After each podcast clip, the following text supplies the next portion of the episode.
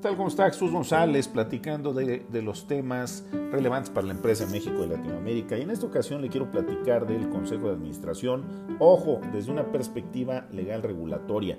Tenemos un capítulo que habla del Consejo de Administración desde eh, su perspectiva de valor, qué tiene que hacer, qué tiene que crear. Eh, aquí le voy a hablar de la ley, qué dice la ley, qué sí puede hacer, qué no puede hacer, cómo lo puede hacer, eh, esta perspectiva regulatoria.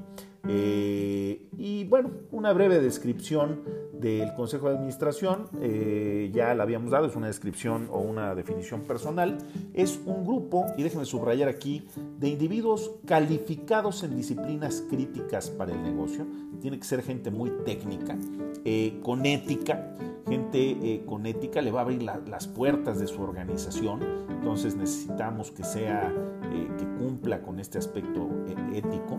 Eh, que tenga independencia, eh, alguien que pueda ser objetivo en la toma de decisiones. Me queda muy claro que también hay consejeros que van a ser relacionados, eh, sobre todo patrimoniales, pero sería muy importante que tuviéramos un balance de independencia en el consejo para el valor último y beneficio de la organización y no de grupos en lo individual.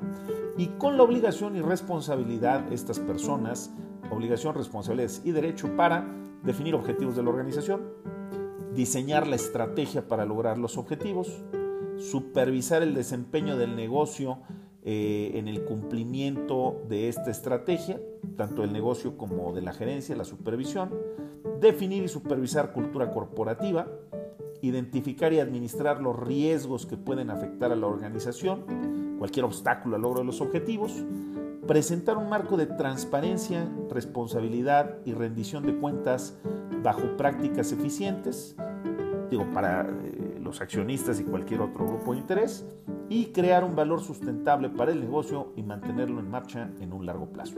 Eso es un consejo de administración. Ahora, si entramos ya a los temas de ley, que le mencionaba que vamos a hablar de la Ley General de Sociedades Mercantiles, eh, déjeme arrancar con el artículo número 143, que dice que los administradores, cuando sean dos o más, van a constituir el Consejo de Administración. Aquí el punto es que la ley habla de que puede haber un consejo o puede haber un administrador único. Yo lo que le diría es mucho cuidado con el administrador único. Si usted es el fundador de la empresa, no tiene más accionistas, eh, la realidad pues es perfecto que usted sea el administrador único. Eh, ¿Por qué? Porque no le tiene que rendir nada a nadie, las decisiones que tome pues, no tiene que explicárselas a nadie, eh, pero esto opera regularmente solo cuando esté el fundador. Cuando hay más accionistas, llámese ya segunda generación, herederos, etcétera, y aún en el momento en el que el fundador empieza a soltar, sería muy importante que no hubiera un administrador único, sino un consejo de administración. El administrador único tiene la capacidad de hacer absolutamente lo que quiera. Entonces, si usted tiene 3, 4, 5, 10 accionistas eh, y a uno le da la posición de administrador único, no tiene que rendirle cuentas de absolutamente nada al resto de los accionistas. Entonces, haga un consejo, es un balance de poder y adicionalmente eh, pues hay distintas visiones que van a ayudar a identificar los riesgos, obstáculos para el logro de los objetivos de mejor forma. Es una salvaguarda al resto de los accionistas, además de que diluye eh, la responsabilidad entre varios y no los carga una sola persona hasta por temas legales. Entonces, bueno, eh, insisto, si son dos o más administradores, llámese consejeros, se va a hacer el consejo de administración. Artículo 144. si los accionistas que representan el 25% tienen el derecho a nombrar a un consejero, a exigir una silla dentro del consejo. Accionistas que representan el 25% del capital social. Eh, este punto también es importante, es una protección a los accionistas minoritarios. Eh, y aquí es importante que usted considere y analice cuál es la estructura accionaria de su negocio. Si hay dos personas en el negocio y cada quien tiene el 50%, eh, pues tiene un problema, porque si no están de acuerdo, pues van a quedar la mitad. Si hay dos personas y uno tiene el 90% de las acciones y el otro el 10%, pues la verdad es que el que tiene el 10, por más que tenga acciones, pues no tiene mucho que hacer, la verdad, eh, las decisiones totales finales las va a tomar el que tiene el 90%. Si hay 100 personas eh, y uno tiene el 10% y el resto se divide el otro 90 entre los otros 99, pues tendríamos que ver los grupos, los bloques, cómo se juntan, uno para definir y nombrar a los consejeros y dos para votar. Eh, ¿Cuál es el mensaje lo que yo le quiero decir aquí es es extremadamente relevante que analice la estructura accionaria de su negocio y vea eso qué significa para la toma de decisiones. Entonces, el hecho de que cada 25% del capital, accionistas que se junten y que logren eh, sumar un 25% del capital, tienen derecho a una silla en el Consejo, es una protección para estos grupos minoritarios y adicionalmente, si usted está en el caso de estos grupos, pues analícelo, piénselo y eh, vea la opción de agruparse para lograr fuerza y tomar eh, una silla del Consejo. Artículo 145. El Consejo de Asamblea puede nombrar uno o varios gerentes generales, llámese el director general, sean o no accionistas. También punto extremadamente relevante. Lo que quiere decir esto es que el Consejo nombra al director general y no solo al director general, ¿eh? puede nombrar eh, a otros directivos relevantes de la organización. Debiera no solamente de nombrarlos, sino adicionalmente de evaluarlos y en su caso si es necesario separarlos, si no le están dando valor al negocio. Entonces, el, así como la asamblea de accionistas dentro de sus derechos está nombrar, eh, compensar y posible aún separar a los consejeros del Consejo de Administración o a los miembros del Consejo, así el Consejo tiene el mismo derecho de nombrar eh, al director general o directivos relevantes del negocio a pesar de que sean accionistas. Es importante mencionar que esos nombramientos son revocables en cualquier momento. Un consejo pudiera definir un director general hoy y separarlo en seis meses o en un año o en diez años. Esto dependiendo de su desempeño, pero la ley no es tan clara en, en por qué estos temas. Simplemente establece ese derecho, pero piense por qué es. Porque usted debería de evaluar como consejo al director general para ver cómo ha llevado las riendas del negocio y si funciona mantenerlo, compensarlo, etcétera. Pero si no, también separarlo. Ahora, Aquí también eh, es interesante efectivamente mencionar que habla de que este director general o este gerente general puede ser accionista o no. Si fuera accionista, eh, también es importante reconocer que a pesar de que sea accionista, eh, va a traer varias cachuchas. Una cachucha como accionista con unos derechos y responsabilidades en la asamblea particulares. Otra cachucha, eh, si está en el consejo, si, participa dentro del consejo, eh, con ciertos derechos y responsabilidades. Y una última cachucha como director general. Eh, pero a pesar de que sea accionista y director general, no quiere decir que pueda hacer lo que quiera. Quiere decir que finalmente el consejo lo puso, el consejo lo puede quitar y lo deberá evaluar y que posiblemente si dentro de las reglas de negocio que definió el Consejo de Administración y los poderes otorgados eh, se le limitó a la Dirección General ciertos temas que deberán de ser analizados y aprobados previamente por el Consejo, en este caso eh, pues a pesar de que sea accionista, hay cosas que no podrá decidir como director general. Cuando llegue a la Junta del Consejo, podrá votar a favor de su iniciativa, podrá buscar convencer al resto de los consejeros, pero ya es una decisión que es plural, que no es solamente por una sola persona. Entonces, eh, tenga en consideración esta parte. Artículo 146.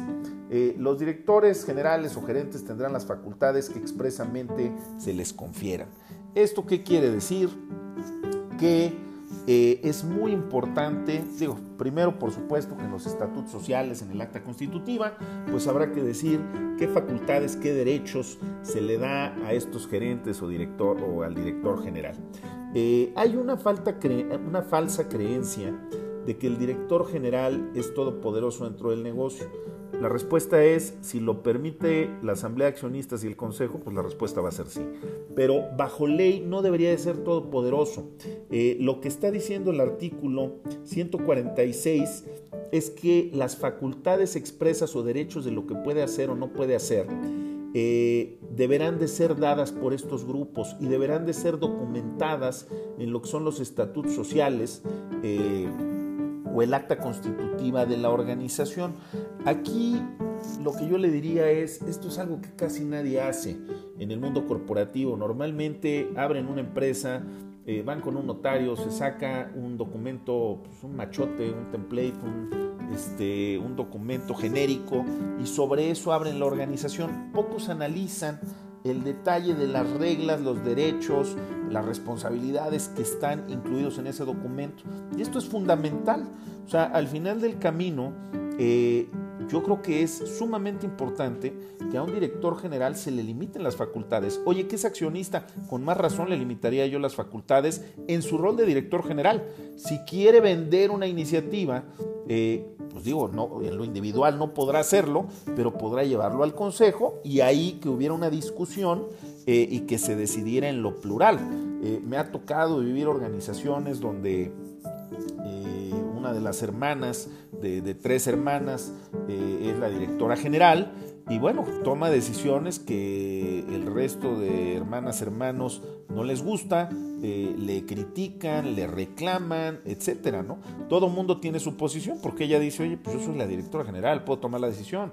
Eh, las hermanas, hermanos dicen, sí, pero nosotros somos accionistas, no nos preguntaste. ¿Cuál es el problema aquí? La zona gris donde finalmente eh, este estatuto o estas reglas de gobierno no establecen si está limitado en algo a la dirección general, si no está limitada, o a lo mejor si lo establecen y lo conocen. Entonces sea muy cuidadoso y eh, cuide las facultades otorgadas y si no hay facultades otorgadas, con más razón sea cuidadoso y limítelas. ¿Qué sí puede hacer, qué no puede hacer en lo individual esta dirección general? Eh, artículo 150. La terminación de las funciones del consejero no extinguen los poderes eh, que hubieran sido otorgados durante su ejercicio. Si usted es consejero o en su caso, si usted en su empresa tiene consejeros, eh, el hecho de que renuncie no quiere decir que ya no haya responsabilidad porque se fueron. El periodo en el que estuvieron con las facultades que tuvieron deberían de responder o van a responder bajo ley a través del tiempo por esas acciones que tuvieron con esos poderes. Cuando alguien se integre a su empresa, recuérdeselo.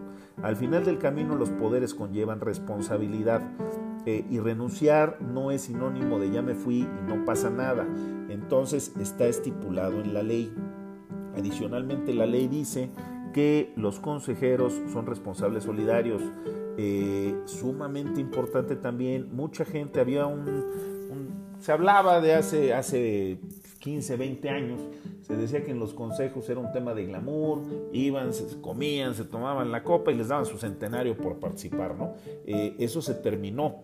Eh, ¿Por qué? Porque hoy hay responsabilidades legales fuertes eh, por el hecho de ser consejero y uno responsable solidario. Entonces, notifíqueselo, recuérdeselo a su consejero, pero adicional, y si usted es consejero, piénselo, pero adicionalmente también eh, por lo mismo, es importante que haya una claridad para la empresa, los accionistas y, los consejeros en este contexto. ¿sí? Artículo 156. El consejero que tenga interés opuesto a la sociedad deberá manifestarlo y abstenerse de deliberar y votar. Eh, suena obvio, si alguien tiene algún conflicto de interés, pues debería decir que no. La realidad es que suena obvio, pero no sucede. Eh, sí hay casos en donde efectivamente hay conflictos de interés, debería de cuidar mucho quiénes son sus consejeros y con qué otras organizaciones están relacionados. Un ejemplo claro de conflicto de interés es que el negocio eh, del que estamos hablando tenga una relación comercial con otra organización y haya contratos, haya acuerdos, negociaciones, etc. Y si un consejero tiene relación con las dos empresas, pues claramente tiene un conflicto de interés. ¿A quién le va a dar el privilegio de la mejor decisión para que se tome eh, una acción en favor de la compañía A o de la compañía B. Habría que ser muy cuidadoso en ese sentido. Por eso desde, desde la elección de los consejeros, yo sugeriría que fuera muy claro en qué consejos participan eh, y todas las reglas de independencia que están relacionadas a estos aspectos. Eh, hay cerca de 15 reglas de independencia claramente estipuladas, si está en la ley del mercado de valores, viene de temas consanguíneos, viene de, relaciones de negocio, viene con poder de decisión en otras empresas, viene por ser proveedor o cliente, etc. ¿no? Ahora, esto no está solamente para los consejeros independientes. Eh, piense usted en una empresa donde me ha tocado verlas también, donde va a tener relación con otra organización y a lo mejor no todas las hermanas y hermanos que son socios en la compañía A son socios de la compañía B. A lo mejor de cinco accionistas de la compañía A van a hacer trabajo con la compañía B en donde solo hay dos accionistas. Bueno, esos dos accionistas que están en las dos tienen un conflicto de interés, pero aquí el conflicto es mayor porque además son... Eh, eh, consejeros patrimoniales, no son independientes. Entonces eh, es un punto delicado que tendría que analizarlo eh, hasta definir reglas de qué tanto va a tener transacciones con partes relacionadas, cómo se van a aprobar, etcétera, ¿no? O sea, son aspectos importantes para evitar conflictos más adelante. El artículo 157. Los consejeros deben guardar confidencialidad. Este suena genérico, suena universal, pero debería de haber eh, efectivamente un NDA o un Non-Disclosure Agreement o un contrato de confidencialidad donde los consejeros aseguraran que no van a compartir la información de la empresa. Eh, alguien que se siente en la mesa del consejo tiene acceso absolutamente a todo, al aspecto fiscal, al aspecto legal, al aspecto comercial, la estrategia del negocio. Entonces eh, se vuelve peligroso que alguien así comparta información porque puede ser un impacto negativo, puede llevar a un impacto negativo para la empresa. Entonces, eh, no solo lo deje como que debe guardar confidencialidad, documentelo a través de un tema eh, mucho más formal en lo legal. Y el mismo artículo 157 dice que los consejeros tendrán responsabilidad inherente a su mandato eh, y derivada de la ley y los estatutos. ¿sí? Tendrán responsabilidad inherente. Eh, y yo mencionaba que es eh, una responsabilidad, son solidariamente responsables, que esto lo dice el artículo 178. Entonces, recuérdeselo nuevamente, la gran responsabilidad no solo ética de permanecer en un consejo y de guiar estratégicamente, supervisar el avance eh, de, este trabajo en beneficio de la empresa, de sus accionistas, empleados, sino que adicionalmente hay un aspecto legal y que son solidariamente responsables. Entonces, eh, sea cuidadoso con esa parte si es consejero y recuérdesela si usted es el empresario en este caso. Eh, el artículo 158 adicionalmente extiende y cuando dice que son solidariamente responsables, habla de ciertos temas o puntos. Y déjenme resaltar algunos aquí. Eh, lo que le voy a decir suena genérico, pero es sumamente delicado y complejo. Son solidariamente responsables de la contabilidad, del ambiente de control, de la parte de los registros y del cumplimiento de todos los temas que se tocan en la Asamblea de Accionistas. Solo hablar de contabilidad, control y registros, hay un tema que va ligado a una transferencia de la situación específica de la empresa a los accionistas, pero adicionalmente viene también el contexto fiscal. Entonces, eh, mucho ojo, porque hoy los aspectos contables fiscales ya no son responsabilidad solo del contador. Hace años era del contador, si bien nos iba del director de finanzas. Hoy hay una responsabilidad inherente en la dirección general y adicionalmente última en el consejo de administración. Entonces demándeselo hacia su consejo de administración si usted es accionista y recuerde, si es consejero, que eh, esto es responsabilidad de usted conforme al tema de ley en este caso. ¿sí? Eh, y el artículo 160, por último, le mencionaría que menciona que los consejeros serán responsables solidarios de los predecesores si no hay denuncia por escrito de fallas, omisiones o temas a revelar eh, que se le den al comisario. ¿Qué quiere decir esto? Esto quiere decir que si usted llega a una empresa, lo invita, es consejero de la empresa, observa errores, anomalías, situaciones complejas y no las revela por escrito al comisario, conforme lo dice el artículo 160, el responsable va a ser usted. Entonces, sea muy cuidadoso de lo que finalmente, eh, de la posición nuevamente, pero adicionalmente de hacer un análisis previo al momento de su llegada y revelar lo que se tenga que revelar al comisario, porque el comisario tendrá la obligación, conforme ley también, de revelarlo a la asamblea de accionistas y de tomar las acciones consecuentes en las circunstancias en este caso. Eh, último punto, artículo 163, el 25% de los accionistas tienen la capacidad de mandar desde una perspectiva civil a los consejeros por irregularidades dentro de lo que es su gestión. Nuevamente, ojo si es consejero, gran responsabilidad. Eh, solidaria y adicionalmente con potencial demanda por omisiones o por fallas dentro de todo lo que le acabo de comentar.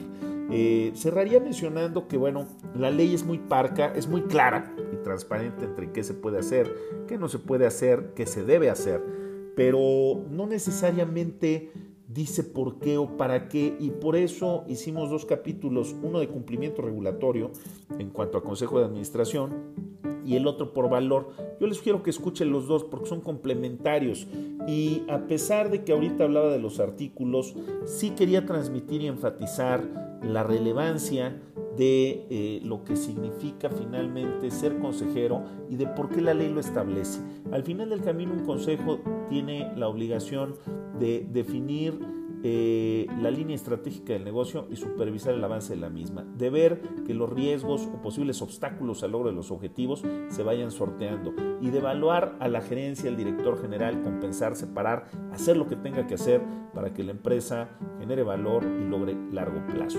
Eh, y la misma ley, aunque no es tan clara dentro de esa perspectiva, es lo que está buscando hacer eh, a través de estos artículos. Espero haya sido de su interés. Muchas gracias por acompañarnos en Consejos Empresariales y eh, esperamos que tenga muy buena semana. Estaremos en contacto. Muchas gracias.